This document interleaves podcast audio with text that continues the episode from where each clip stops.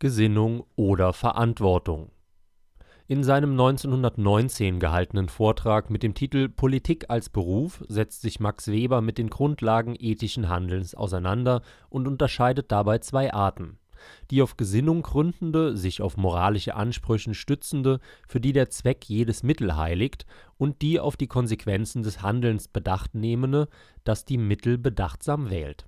Stark verkürzt ist zu sagen, dass linke Politik gesinnungsethisch und rechte Politik verantwortungsethisch motiviert ist. Mit anderen Worten, Linke sehen auf die Welt, wie sie ihrer Meinung nach sein soll, während Rechte sie so sehen, wie sie ist. In einer auf Wokeness getrimmten Welt, in der selbsternannte linke Eliten über die nahezu unumschränkte Deutungshoheit gebieten, haben Verantwortungsethiker einen schweren Stand. Diese, heute gerne als unsolidarische, egoistische Besitzstandswahrer und phantasielose Reaktionäre und Fortschrittsbremser gebrandmarkt, haben es zunehmend schwer, Plattformen zu finden, auf denen sie sich artikulieren können. Im öffentlich-rechtlichen Rundfunk und in anderen vom Staat gepäppelten Medien kommen sie kaum noch zu Wort. An den Universitäten werden sie systematisch kaltgestellt da Gesinnungsethiker ständig idealisierte Bilder utopischer Wolkenkuckucksheim-Gesellschaften beschwören und mit der vergleichsweise tristen Realität der bestehenden Verhältnisse im Kapitalismus kontrastieren, ist es verständlich, dass viele, vor allem junge Menschen, Sehnsucht nach einem radikalen Systemwechsel entwickeln. FFF, BLM und LGBT-Bewegungen sind beredter Ausdruck dafür Dissidenten werden mit sozialer Ausgrenzung und Ächtung bestraft und/oder haben zum Teil schwere wirtschaftliche Nachteile zu tragen. Ein Beispiel bietet der von seiner Partei, der SPD, inzwischen exkommunizierte Ex-Finanzsenator Berlins Thilo Sarrazin, der mit seinem 2010 erschienenen Buch Deutschland schafft sich ab erstmal ins Fadenkreuz der politisch korrekten Dressurelite geriet Seither hat er einige weitere hervorragend recherchierte, in der Sache unangreifbare Bücher vorgelegt.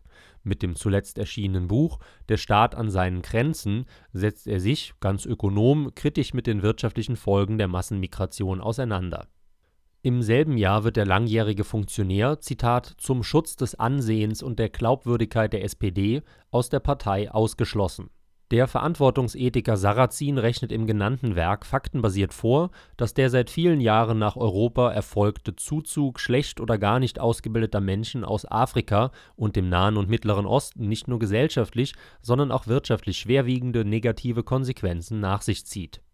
Das Just-Milieu ist empört. Es geht nicht um Sarrazins Thesen, es geht darum, dass er sie nicht äußern soll. Es kann nicht sein, was nicht sein darf. Kurzum, je mehr Moral, desto weniger Vernunft. Die Wahrheit ist offenbar, anders als Ingeborg Bachmann einst behauptet hat, doch nicht zumutbar. Das musste auch Sarah Wagenknecht, Galionsfigur der Partei Die Linke, erfahren, als sie mit ihrem Buch Die Selbstgerechten einer kritischen Auseinandersetzung mit urbanen Bobos das Missfallen doppelt moralinsaurer Tugendbolzen erregte.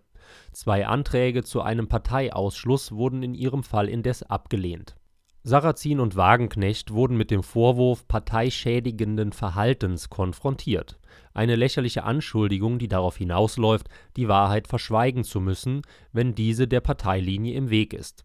Orthodoxe Linke fragen eben auch, ob etwas wahr oder falsch ist. Für sie geht es um Gut und Böse.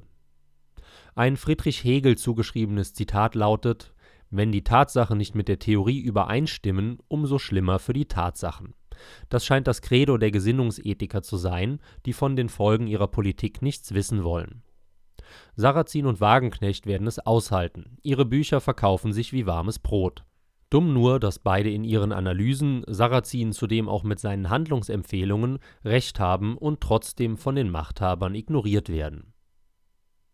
Sie hörten einen aktuellen Beitrag von Andreas Tögel, zuerst erschienen auf Express für Selberdenker, nachzulesen auf Eigentümlich Frei